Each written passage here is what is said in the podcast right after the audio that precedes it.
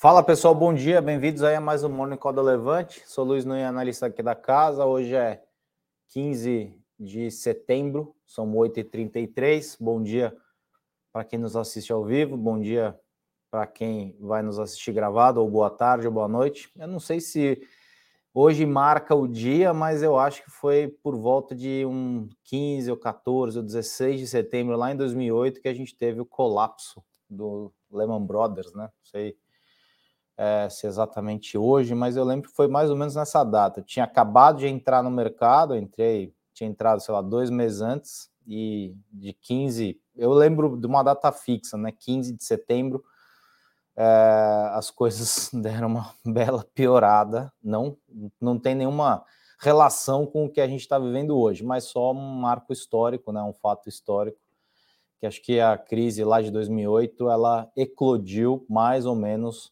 por volta dessa data, isso há 14 anos atrás. Mas o mundo mudou, as coisas mudaram e hoje a gente está aqui é, no mercado bastante diferente do que era lá atrás. Né? É, bom, vamos falar um pouco dos índices. Ontem é, os índices fecharam praticamente de lado, né? Depois de uma terça-feira muito, muito, muito ruim. Né? Os dados de inflação surpreendeu. Eu gosto sempre quando o mercado se surpreende com alguma coisa. Né? Tem um monte de coisa ruim em tudo quanto é lado, e talvez por um exercício de wishful thinking, né? um, simplesmente um pensamento positivo, eles acham que as coisas vão melhorar.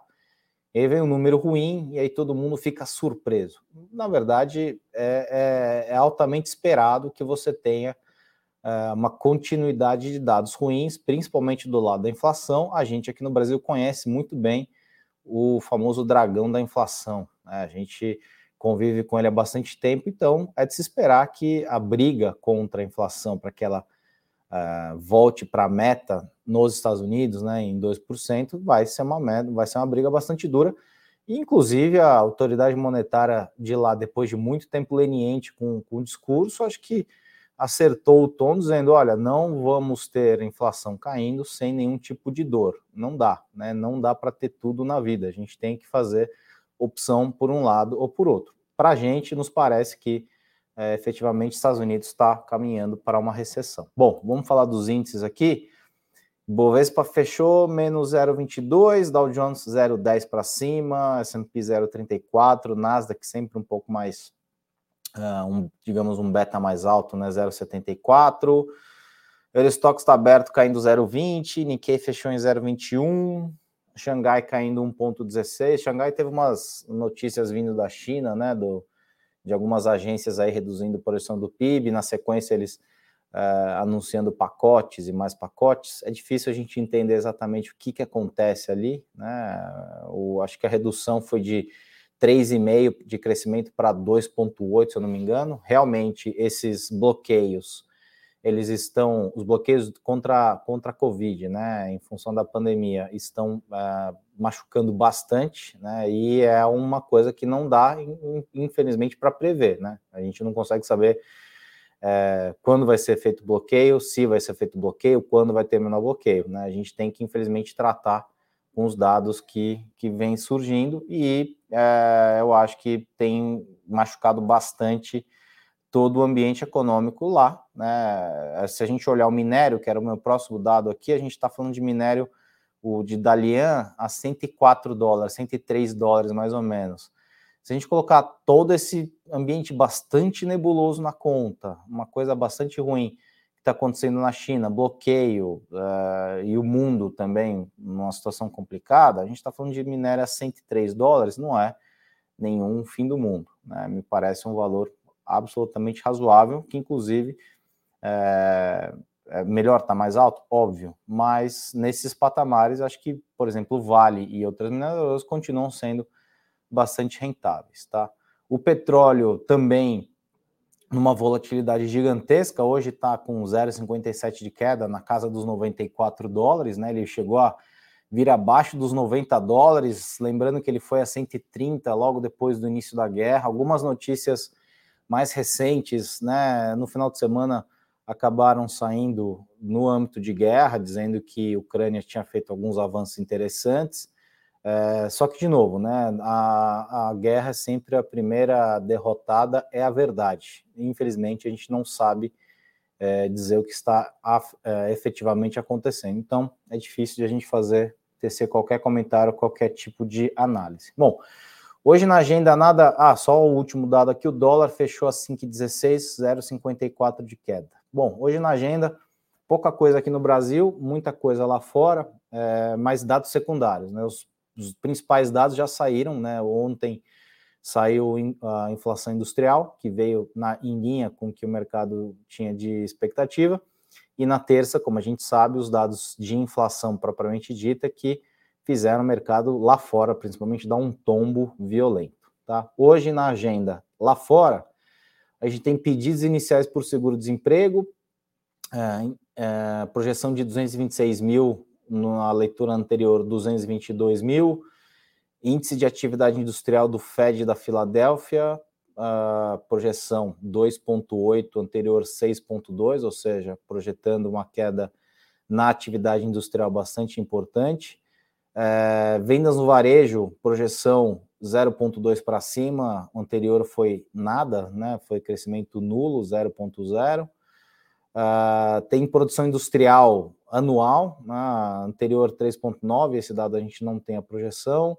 Esse mesmo dado na leitura mensal, uh, ah, 0,1 de alta, e China tem também produção industrial, na né, projeção de 3,8 contra 3,8 na leitura anterior, e taxa de desemprego na China também, 5,4 contra 5,4 na leitura anterior. China é impressionante, né? Os números eles se repetem, é, não estou dizendo que é um atingir meta, tá, pessoal? Mas 3,8 contra 3,8 de produção industrial e 5,4 contra 5,4 de taxa de desemprego. Eu sempre penso o seguinte: China fecha o PIB em 15 dias. Eu já trabalhei em, em área financeira de empresa, business finance, uh, e a gente levava 10 dias para fechar um balanço mensal, né? um balanço de uma operação de 200, 300 milhões de dólares, uh, e a China fecha um balanço de, sei lá, 10 bi de dólares em 15 dias, que é um negócio é, absolutamente impressionante. É, bom, vamos só dar uma olhada nos comentários que eu acabei indo direto. Marcos Henrique, Túlio, bom dia. Ademir, Adão, Marcelo, Hamilton, sempre com a gente aí. Maurício, Marcos Henrique, Miqueias, Nilson, professor Sabino. Ah, professor Sabino, deixa eu falar, acabaram de passar quem ganhou o livro aqui. Deixa eu ver, já temos o ganhador do sorteio, é o Miqueias. Quando você falar, eu coloco a imagem na tela. Por favor, coloque imagem na tela, então Miqueias, ganhador do livro. Esse, hoje eu não vou ter sorteio, pessoal, porque os livros não chegaram, tá? Eu estou comprando uma nova, comprei uma nova, uh, uma nova leva de livros. Só que o uh, meu, meu, a minha compra sempre, eu, primordialmente eu faço na Amazon. Né? A Amazon tem entrega, tem serviço, eu compro em quatro, quatro cliques, diferente de algumas empresas nacionais aí, vulgo tech, que você, às vezes demora 40 minutos para fazer uma compra. Uh, e a Amazon tem pegado um pouquinho pesado nos preços, então tive que recorrer a alguns outros sites não tão rápidos nas entregas, e então para a semana que vem a gente tem mais alguma coisa chegando aí, tá? É... Bom, é isso, professor. A gente vai ter semana que vem mais, mais uh, como é que se fala? Mais sorteio. Acho que eu vou sortear, vou sortear o Misbehaving do Thaler, se eu não me engano. Misbehaving é muito bacana também, um belo, belo livro, tá? Rogério, bom dia. Gilmar, Sony, Edilson, Roger, Fábio. Fábio tem uma pergunta aqui. Com a possível recessão nos Estados Unidos, abre uma janela para investir lá? Olha, Fábio, é, em tese, a gente, antigamente, né, isso lá, voltando no começo da minha fala, lá em 2008, talvez o mercado ele tinha uma, uma capacidade maior de antecipar movimentos econômicos. Né? A época eu lembro que muita gente dizia, não era uma regra de boa, obviamente, mas que o mercado né, de renda variável ele normalmente antecipava eventos na economia em seis meses. Né? O mercado era como se fosse um lead indicator do que ia acontecer na economia. Né? De lá para cá, muita coisa mudou na estrutura de mercado, principalmente no aspecto de liquidez. É, o que a gente viu entre, digamos, 2010 e 2021 é um negócio jamais antes visto. Então, eu acho que o mercado perdeu um pouco dessa característica de, uh, uh, de antecipar fatos. Se é bom investir lá, eu acho que é sempre bom, você sempre vai ter algum, algum setor, alguma coisa que seja boa para fazer naquele momento. O que você precisa entender, o que eu acho que a gente tem que entender, é o ambiente que a gente está. Então, se a gente pega qualquer empresa de energia esse ano na bolsa lá fora, teve empresa que subiu 50%, 60%, 70%. Por quê? Porque mercado de energia acabou tendo alguns triggers muito interessantes e fez, enquanto índices caem, sei lá, 15%, 20% no ano, algumas empresas subindo uh, muito mais do que 20%, 30%, subindo, como eu falei, 50%, 60%. Uh, eu acho que tem muitos nomes bons, eu acho que tem muita coisa. Lá é muito mais fácil a gente olhar múltiplo, tá? Aqui eu sempre faço uma comparação meio básica, né? A gente pega todas essas empresas de varejo que tem aqui. É, eu olho os múltiplos 22, 23, 24, eu só começo a popular o Excel a partir de 24, ou seja, quem sabe lá em 24 eu vou ter algum lucro relevante para que meu múltiplo seja um número efetivamente, não seja um traço porque é prejuízo. Lá não, lá você tem Apple é uma belíssima empresa com múltiplos caros, mas ela acaba entregando. Você tem o Walmart, você tem uma série de empresas. É, é, você pode olhar muito mais facilmente múltiplo. Eu acho que, assim, alguma coisa vai acontecer porque o mercado lá precisa continuar girando. Né? Não é possível que a gente vá ficar nesses menos 20, menos 15 de queda.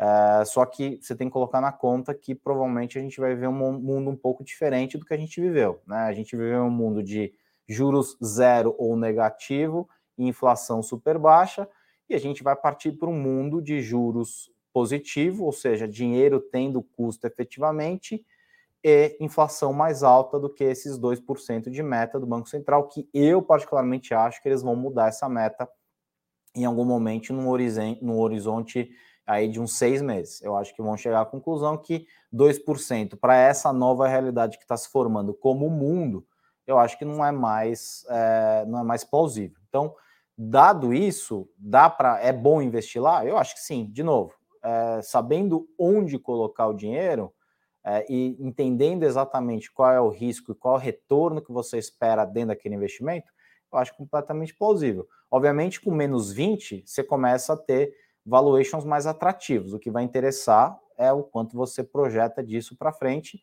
e isso vai, obviamente, decidir em quais setores e quais empresas você vai investir. Tá? Ficou meio longa a resposta, desculpa, viu? Mas nunca tem uma resposta.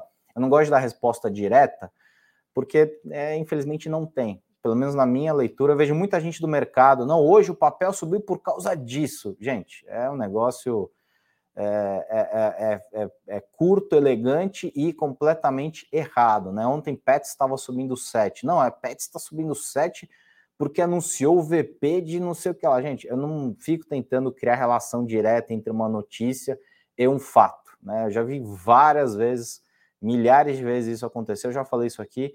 Jornal Nacional, hoje Bolsa fecha em queda por realização de lucros. Eu nunca vi realização de lucros, né? Eu já fiz gestão, nunca liguei para o cara do meu lado, pô, vamos realizar um lucrinho aí? Não é assim, né? As coisas têm N variáveis ali operando é, para a gente definir um só item que é responsável por aquilo. Às vezes sim, às vezes tem um item, mas na maioria das vezes é uma composição de itens que, é que a nossa cabeça busca essas relações diretas, tá? Uh... Deixa eu só, porque eu li uma pergunta lá na frente, acabei. Miquel, bom, é, Miquel, você ganhou o livro, cara? É, manda mensagem no nosso Instagram aí, por favor, para a gente fazer o envio dele, tá? É, bom, Rodinei, bom dia. Mandinha, Mandinha sempre com a gente também aqui, bom dia. Juliana sempre com a gente também, bom dia. Outra Juliana, acho que também está sempre com a gente. É, é, isso, tá? Então vamos seguir na agenda aqui. No local, a gente teve ontem vendas no varejo, né? Eu acho que são sinais que a gente começa a ver. É, só um comentário, né? Teve dois comentários no vídeo anterior, né? No Morning Call de quinta-feira passada, que tem alguns comentários que eu lembro me deixam realmente muito contentes, né? Teve uma pessoa que comentou, não me lembro o nome agora, é, mas falou: só por você não ler o gráfico e fazer uma coisa mais prospectiva já tem o meu respeito. É o que eu tento fazer, gente. Eu não estou é, lendo obituário, né? O obituário ele já aconteceu, né? O que eu estou tentando achar é para onde as coisas estão indo.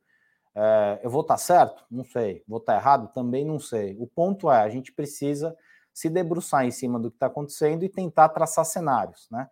Eu, por exemplo, desde março, abril, falo: eleição não vai fazer o peso que todo mundo imagina. É um mito essa história de que eleição traz muita vol. Traz vol para Banco do Brasil, para Petrobras, para empresas estatais.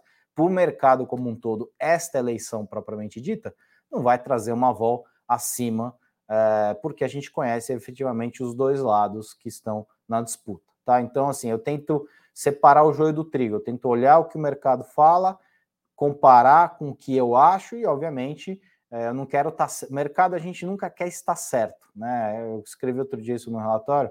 É tipo casamento, você não quer ter razão, você quer ser feliz, né? Eu tenho as minhas convicções de mercado, mas quem dita a regra é efetivamente o mercado e eu tenho que, infelizmente, dançar conforme a música, tá? Bom, ontem a gente teve vendas no varejo, Volume de vendas no comércio varejista nacional caiu 0,8 frente a junho, uma série com ajuste sazonal. A média trimestral ficou uh, foi de 0,9, acumulado no ano está em 0,4 e nos últimos 12 meses em menos 1,8. Sete das oito atividades tiveram taxas negativas, transporte foi a exceção. Gente, a gente não pode, não podemos nos esquecer da quantidade de incentivo fiscal que a gente teve em 2022. É um número absolutamente relevante o que foi dado de incentivo fiscal por é, executivo e por legislativo, os dois trabalhando junto, porque estamos num ano de eleição e político quer mostrar que deu dinheiro para o povo. Ele não quer ensinar o povo a pescar, ele quer ensinar o povo a buscar dinheiro, porque olha, eu te dei isso daqui. Né? Fiz uma conta outro dia, a gente tem hoje no Brasil, mais ou menos em 2022, 80 milhões de pessoas recebendo algum tipo de auxílio.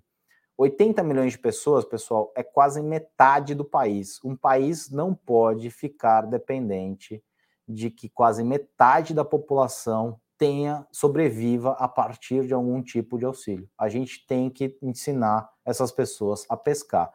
Por que, que eleição, para mim, ela é quase que irrelevante? Porque a gente não discute nada do que interessa. Né? Outro dia eu vi uns vídeos aí de um cara xingando uma jornalista, deputado. Gente, é um negócio assim é assustador, né? O nível baixo que a nossa política tem para os dois lados. Outro dia falei de Rosa dos Ventos num relatório. Rosa dos ventos, né? Norte, sul, leste, oeste e as diagonais. Para mim, eu sou uma rosa dos ventos na política, né? Eu não tenho lado, nem A, nem B, nem C, nem direita, nem esquerda, nem centro. Eu, eu lido com o que eu tenho, um pouco de estoicismo, talvez, né? A gente não pode fazer muita coisa em relação a isso, então vamos lidar com o que a gente tem. Não vemos discussão do que realmente interessa como que a gente vai ganhar produtividade industrial, como que a gente vai melhorar de fato a educação e não só com programas que transfiram dinheiro do contribuinte para os donos de faculdade, porque foi isso que aconteceu. O FIES foi uma transferência de renda monumental nossa para o Galindo, da Croton, da Cogna e por aí vai. Né? Os caras ficaram bilionários, a população não teve ganho absolutamente nenhum, você acabou é, criando um um conceito de que a pessoa ia ter faculdade, mas você tem que acompanhar no mercado de trabalho. Não adianta nada você formar em faculdades tá, muitas vezes duvidosas as pessoas e não dar para essas pessoas a possibilidade de trabalhar na, no ramo que eles efetivamente escolheram. O cara fez faculdade e foi trabalhar num setor completamente diferente, que é o que acabou acontecendo. Né? Então, não adianta, você tem que fazer umas coisas estruturadas para que a gente consiga aumentar renda é, de forma perene, não só de forma é, momentânea. Aqui no Brasil a gente aumenta a renda, infelizmente, de, de forma momentânea, tá? É... Olha, Roger, Roger perguntou aqui se a eleição já está no preço. Eu acho que sim, Roger. Se você pegar os principais casos, assim, a gente, eu não sou, eu, gente, só um disclaimer, eu não sou ninguém e não quero ser ninguém. Eu faço as minhas leituras, eu faço as minhas análises, eu trabalho nisso há muito tempo, eu faço isso porque eu realmente gosto. Né? Talvez eu não consiga nem mais distinguir o que, que é gosto e o que, que virou hábito. Por exemplo, eu tenho hábito de leitura. Eu não sei se eu gostava de ler e trabalhando nisso me fez, fez com que eu lesse mais, ou se trabalhar nisso, né? O que, veio antes, o ovo ou a galinha? Não sei dizer. O que eu acho, Roger, é que se a gente olhar os caras que são bons mesmo, e são poucos os caras que eu particularmente acho que são bons, esses caras estão desde o começo do ano falando, gente, eleição esse ano esquece, é segunda derivada, terceira derivada. É, o que, que é estar no preço? Puxa, se você chega aí um candidato fala, vou declarar, não dá mais, né? Mas vou declarar a moratória, né? Não dá mais, dá, até dá, mas eu estou falando de, por exemplo, dinheiro do FMI ou coisa do tipo, né? Como a Argentina faz aí recorrentemente, né?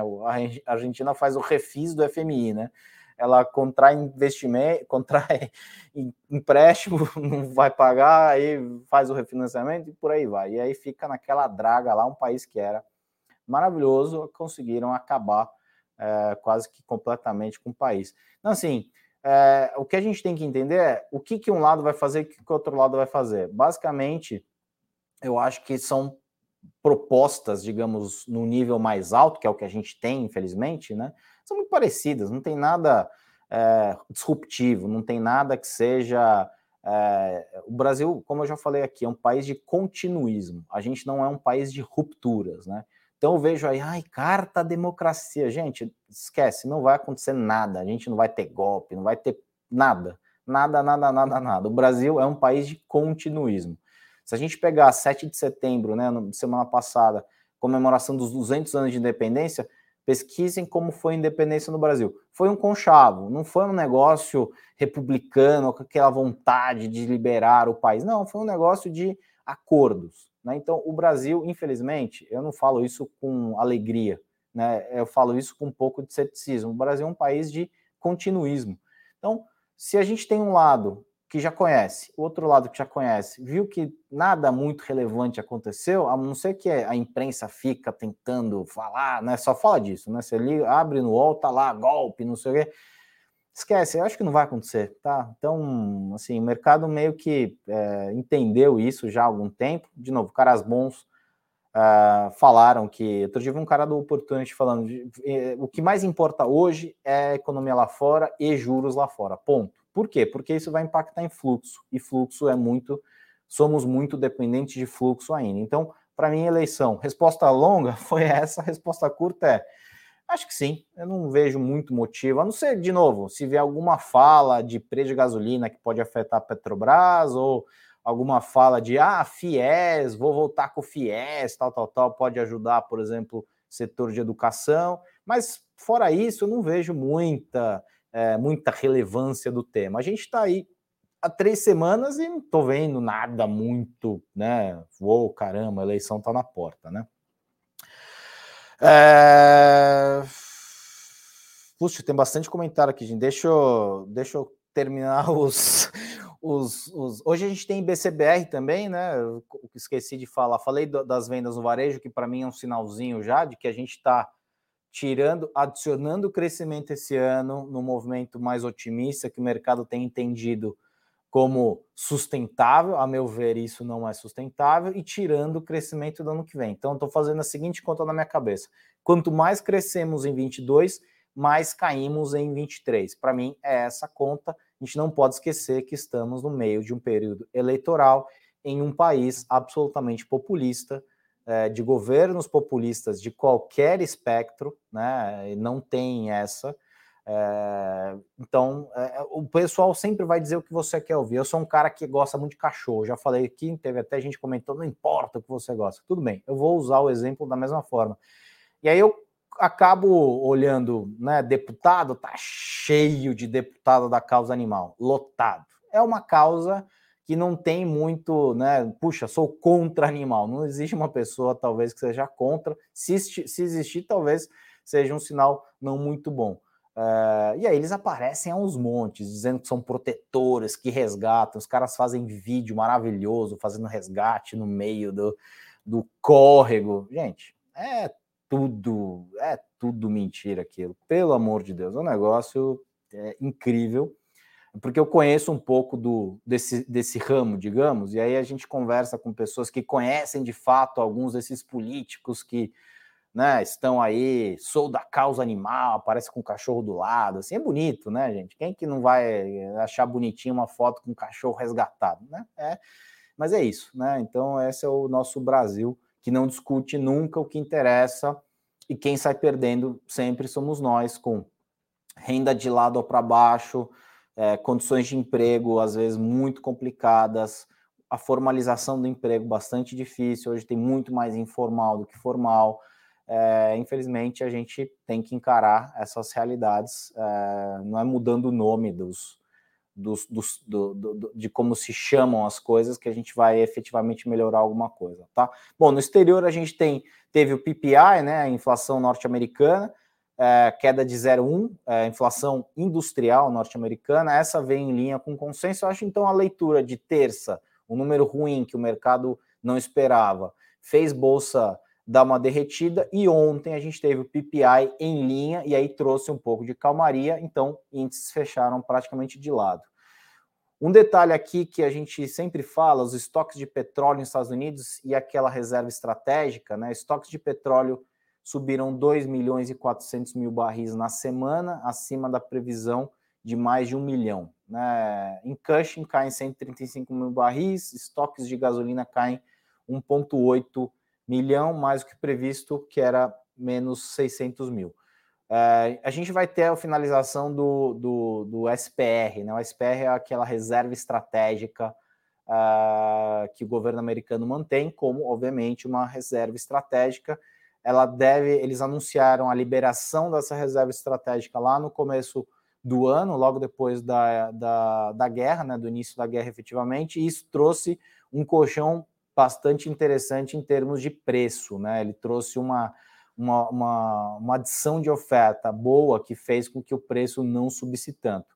A gente está partindo para o final dessa liberação dessa reserva estratégica, lembrando que Estados Unidos também tem, tem eleição de meio de mandato agora em breve, e o presidente de lá, é, a gente acha que os caras lá no hemisfério norte também, né, político, eu estava pensando nisso outro dia, né, você vê um político europeu naquele lugar lindo, maravilhoso, uma construção de dois mil anos, um prédio histórico, ele vai usar exatamente as mesmas armas que o nosso político aqui Tupiniquim usa: incentivo fiscal, incentivo fiscal, incentivo fiscal. Para quê? Para melhorar a imagem dele. Então a gente acha que o político lá é um Einstein reinventado. Não, não é. Na verdade, os políticos lá, em momentos de crise como que o mundo está vivendo, acabam tomando medidas muito parecidas com os políticos daqui. Acho que foi essa de Queiroz que disse que políticos e fraldas devem ser trocados de tempos em tempos pelo mesmo motivo. Eu acho que, se eu não me engano, é uma frase de essa de Queiroz, tá?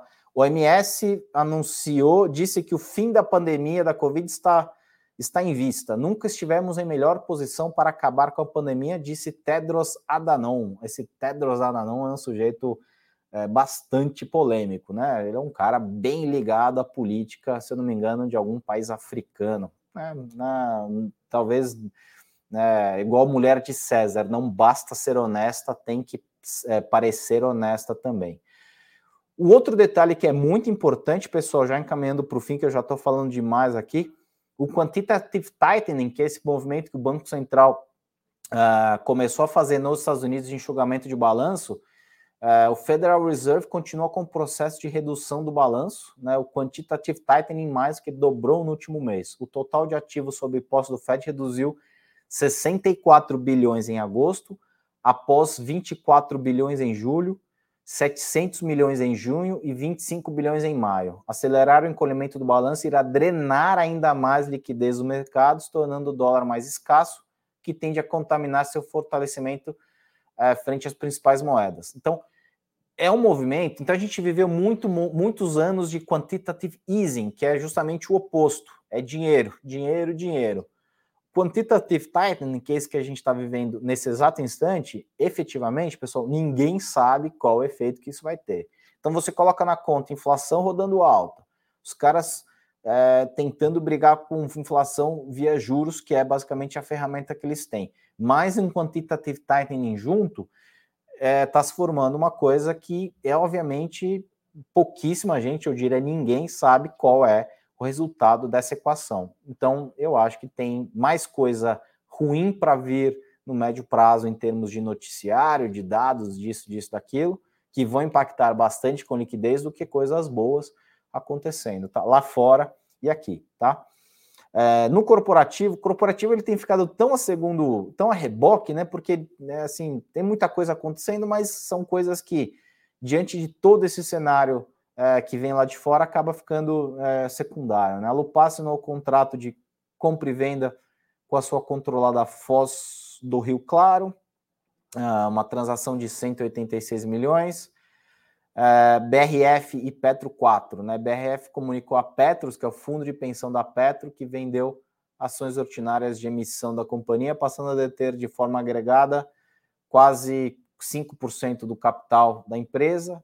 A Braskem segregou operações de compra gestão de energia, empresa independente chama Vulcan, Vulcan, sei lá como é que se pronuncia isso, vai atender tanto companhias quanto outros clientes. Nova empresa vai focar em novos modelos de comercialização de gás e energia e na entrega de soluções de energia renovável. Um movimento muito interessante, né? Se a gente olhar tudo que vai passar o setor elétrico nos próximos anos, o setor elétrico era um setor chato, amarrado, modorrento, não acontecia nada. Né? Hoje o setor elétrico ele se dinamizou, né? ele está muito mais dinâmico. A gente veio da precificação é, semanal para agora a precificação por hora.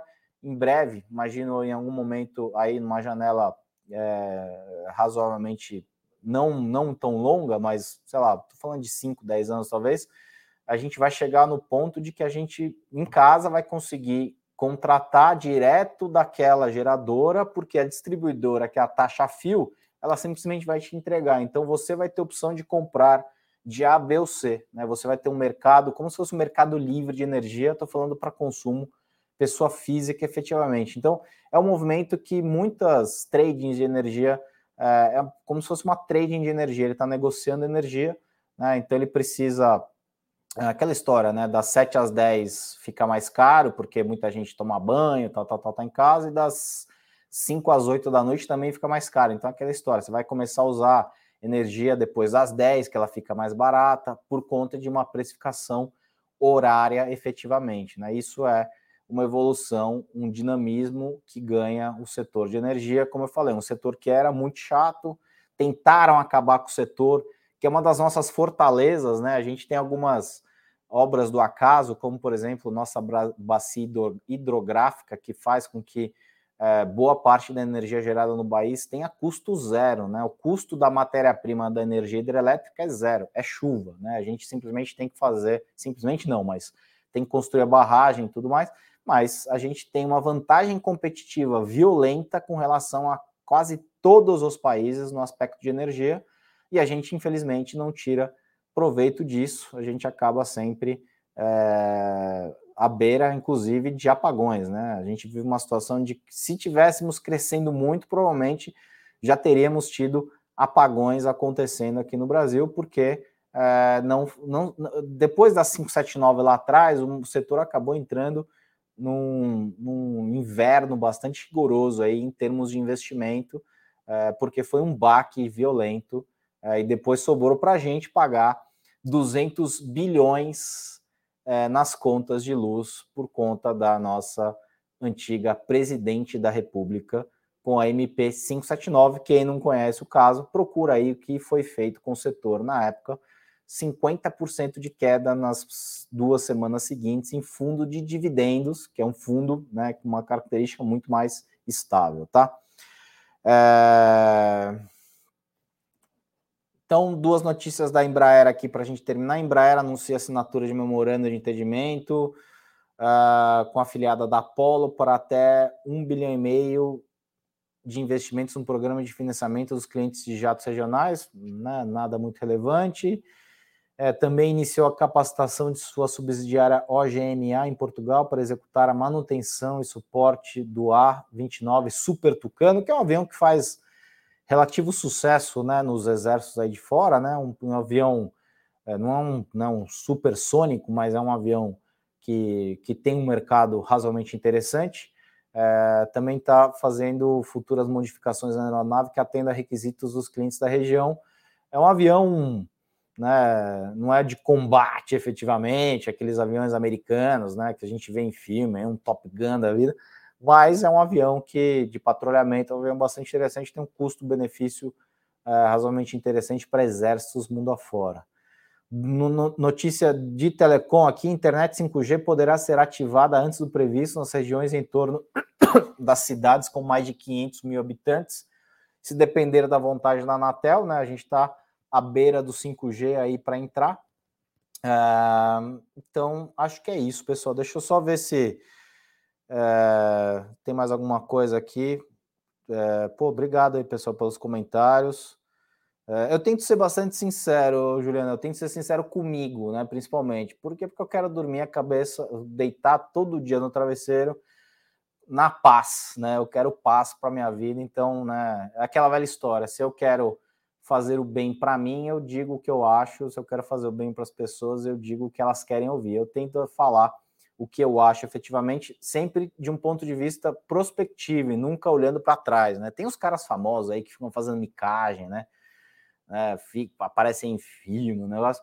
Aí eu olho assim, o cara falou dois minutos, ele não falou absolutamente nada a não ser lendo a tela. Aí é quase, eu acho até um pouco deselegante com quem está assistindo, porque é, é, uma presunção de que ele é mais inteligente que os outros e, graças ao bom Deus, todo mundo consegue ler a tela, né? Tá, né? A gente já foi um país que tinha mais analfabetismo. Hoje, graças a Deus, a coisa evoluiu é, pelo menos é, nas partes mais básicas da educação propriamente dita, a gente não tem mais problemas tão drásticos. E aí o cara fica lendo tela, fazendo showzão, sabe? gente, é alguma coisa está efetivamente errada nisso aqui, né? Não é muito meu do meu, fei, meu feitio isso, tá? É mais cômodo receber auxílio do que batalhar vitórias. Tem bastante comentário bom aqui. Hoje o pessoal tá é, hoje o pessoal tá animado aí. Não, não dou aula, não, Adão. Que isso? É, eu estou tentando fazer exatamente o que você disse aqui, interpretar a lógica do mercado e da economia. A gente tem que interpretar, né? Eu tenho falado muito aqui com o pessoal da, da concurso de beleza. Acho que eu já comentei aqui do Keynes, né? Que mercado eu não tenho que decidir qual é a, a, do concurso que eu vou achar mais bonita. Eu tenho que decidir, eu tenho que entender qual é que todo mundo vai achar mais bonita. E aí eu vou atrás disso. Uh, por quê? Porque não adianta nada eu ter umas convicções ferrenhas e ninguém mais ter essas convicções. Né? Eu já vi muito papel mais small cap, né? Eu cuidava de algumas small caps aí que o pessoal tinha pouca liquidez na época, né? Ferbasa, né? Vou falar o nome aqui da empresa, não tem problema. Uma empresa de ferro ligas lá da Bahia. Fui o primeiro cara que fez cobertura oficial da empresa lá em 2009. É, primeira apresentação que a empresa fez a mercado, eu ajudei a empresa a fazer essa apresentação, porque eles não tinham ideia do que, que era mercado. Então, assim, tinha uns fundos na época que tinha uma posição gigantesca, eles tentavam fazer o nome da empresa girar, e eles usavam sempre o mesmo call. Era aquela história, o cara tinha 20% do papel. É, se ele não faz, der, é, se ele não conseguir convencer mais gente que aquela tese dele está correta, ele vai ficar parado, porque no final do dia ah, o papel vai subir por conta de demanda, e a demanda vai vir por conta de mais gente interessado pela empresa, eh, e ele tentava fazer isso com bastante frequência. E eu era de um fundo que não tinha, eh, tinha uma participação relevante, mas era contrário àquela tese que, eh, olhando agora, eu vejo que nunca aconteceu e eu era contrário àquela tese, então eu simplesmente não embarcava. Então eu tinha a tese dele, que ele tentava fazer com que o mercado todo entendesse, e eu tinha as minhas teses que eu achava que era que o mercado estava efetivamente entendendo. É, o, o, que o mercado estava entendendo acabou prevalecendo sobre a tese que o cara estava tentando impor, tá? É, aqui no Rio, comentário do Fábio, aqui no Rio está cheio de candidatos que nessa época Exato, pegam criança, exato, aquela história do cafezinho, o cara comendo pastel. Gente, faz quanto tempo que a gente assiste isso, né? É a mesma coisa, não muda, não muda, não muda. Eu acho chato assistir debate. Quem ganhou o debate? Gente, é um negócio assim. É é, na polarização que a gente está, do jeito que as coisas estão indo, é quase que irrelevante. Se o debate em tempos mais normais, de não polarização, já era irrelevante, porque não se discute o que interessa, Hoje, com a polarização do jeito que está, é menos relevante ainda. Então, de novo, eu acho que eleição não tem o peso que todo mundo diz que tem agora, essa eleição, é. De novo, para alguns papéis sim, para algumas coisas sim, mas não desenfreado, não alastrado por todos os lados, tá? Rogério, IRB. IRB é uma negócio complicado, né? Acionista processar IRB. Eu diria que não vai dar em nada, tá? Eu já vi a CVM. O... Posso ser honesto, Rogério? Eu vou ser honesto aqui. Eu vivi na pele a crise, a bolha do alicate. Quem não lembra aí da bolha do alicate, procura, né? O que foi a bolha do alicate? Pessoas da bolha do alicate estão no mercado até hoje. E aquilo, comprovadamente, foi é, algo bastante é, com bastante indicação de que foi fraudulento. Então, assim, que esperar? Eu te pergunto, quantas vezes você viu um tag along acontecer? Eu vi algumas vezes, alguns casos clássicos de que o tag along tinha que ser disparado, mas não foi disparado. É, Poison Pill, na época era Poison Pill. Nossa, agora Poison Pill vai defender o minoritário. Quantas vezes Poison Pill efetivamente defendeu o minoritário? de novo, desculpa, perdi o Rogério, faz essa análise retrospectiva de casos que a gente conheça, como aconteceu no começo do ano, né? MXRF11. Nossa, porque a CVM, olha só. No dia seguinte, a pessoa mandou: Nossa, vocês não comentaram nada de MXRF? Eu acho que não vai dar em nada. Para que, que eu vou comentar? Para que, que eu vou criar uma celeuma em cima do assunto? Aí os youtubers aí famosos, nossa, faziam lives de quatro horas. Eu olhava, gente, quem que perde tempo de assistir uma live de quatro horas com dez pessoas e a conclusão dos caras é não sabemos o que vai acontecer. Eu me reservo o direito de não passar por esse papel. E aí foi o que deu, não deu em nada, acertaram lá, não faz aqui uma, uma divulgação assim, assim, assado e segue o jogo. De novo, Brasil é um país de continuismo e não um país de ruptura, tá? É... É, vou entrar. Via, acho que não. Cogni, oi, pode ser, viu, Hamilton? Presi... É, vou deixar o comentário só escrito do Marcos aqui, mas é mais ou menos por aí, né? É... Para quem não acha que política não muda nada, tem muita política por aqui. Na verdade, são duas coisas diferentes, né? É... Desculpa, qual é o nome? João. É... A política, ela é o caminho da mudança só que não adianta ficar só achando que por um passe de mágica ela vai mudar. Tá? Então, assim, a gente vive, a política é muito mais importante do que a gente imagina dentro das nossas vidas. É, eu sempre faço a mesma pergunta, eu sempre me questiono quantas pessoas em São Paulo sabem onde fica a Alesp, que é a Assembleia Legislativa do Estado de São Paulo? Pouquíssima gente. Onde é, o lugar físico, é um lugar famoso aqui em São Paulo é, quantas pessoas sabem por que, que existe um deputado estadual, né? É, pouquíssima gente sabe também. Então, assim, é um movimento conjunto. Política ela tem que andar junto de conhecimento de educação para que a gente tome melhores decisões. Infelizmente, a gente carece um pouco uh, de clareza de um lado e de conhecimento do outro, e isso acaba deixando as discussões, a meu ver, um pouco mais no nível mais alto, que acabam não sendo tão importantes para a nossa análise de mercado propriamente dita, tá?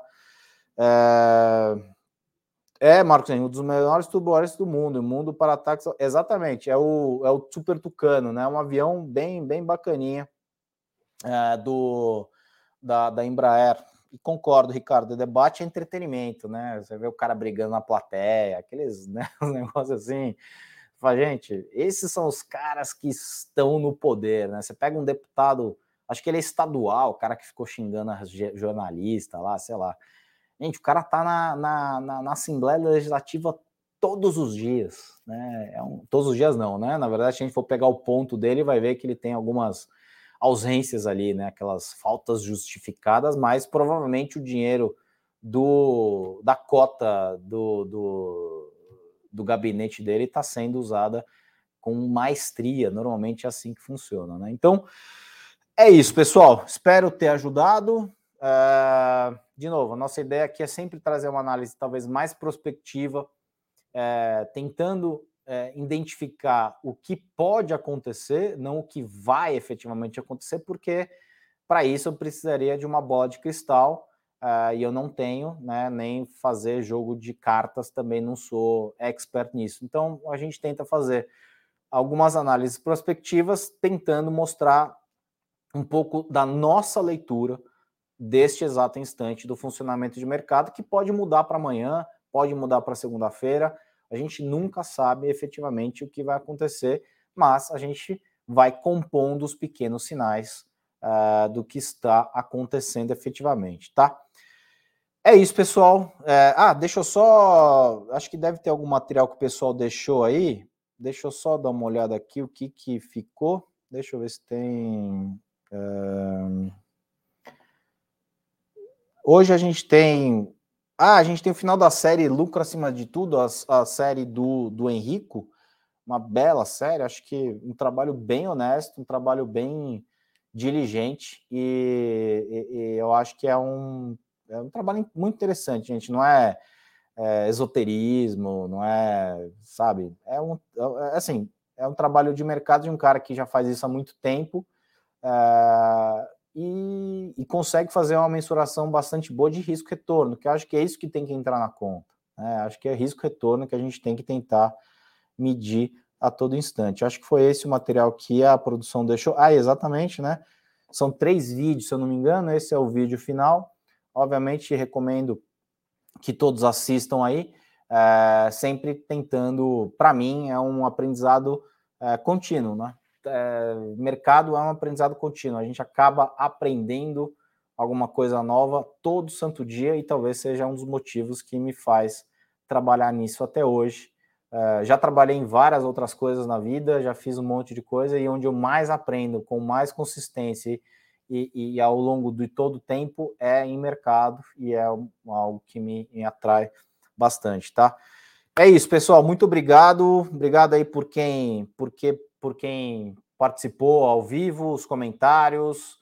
É, eu tô aqui para tentar ajudar. Obviamente, eu não vou agradar todo mundo, mas é, se não gostou do que eu falei, peço pare, pense, reflita um pouquinho é, e, e talvez você entenda um pouco o meu ponto de vista, é nas diferenças que a gente acaba achando é, o meio do caminho, tá? É, não adianta a gente nem ser para um lado ou para outro lado, ou para cima ou para baixo de qualquer lado. A gente tem que é, olhar o que está na nossa frente e ponderar em cima daquilo, é, sem nenhum tipo de pré-conceito já, né? Algo pré-concebido nas nossas cabeças, porque para investimento, pré-conceitos, é, que são concebidos, normalmente eles são é, piores nas nossas rentabilidades do que melhores. Né? A história da convicção e do casamento. Teve uma pessoa que gostou do comentário, né? Eu não estou no mercado para estar tá certo, eu estou no mercado para ser feliz, como casamento, né? A gente nunca entra para ter razão, e sim para sermos felizes. É isso, pessoal. Bom dia, agradeço aí a participação de todo mundo. Nos vemos quinta-feira. Hoje tem fechamento de mercado no final do dia com o Flávio Conde e amanhã o Henrique está de volta aqui no Morning Call. Muito obrigado, um bom dia a todos, até quinta que vem.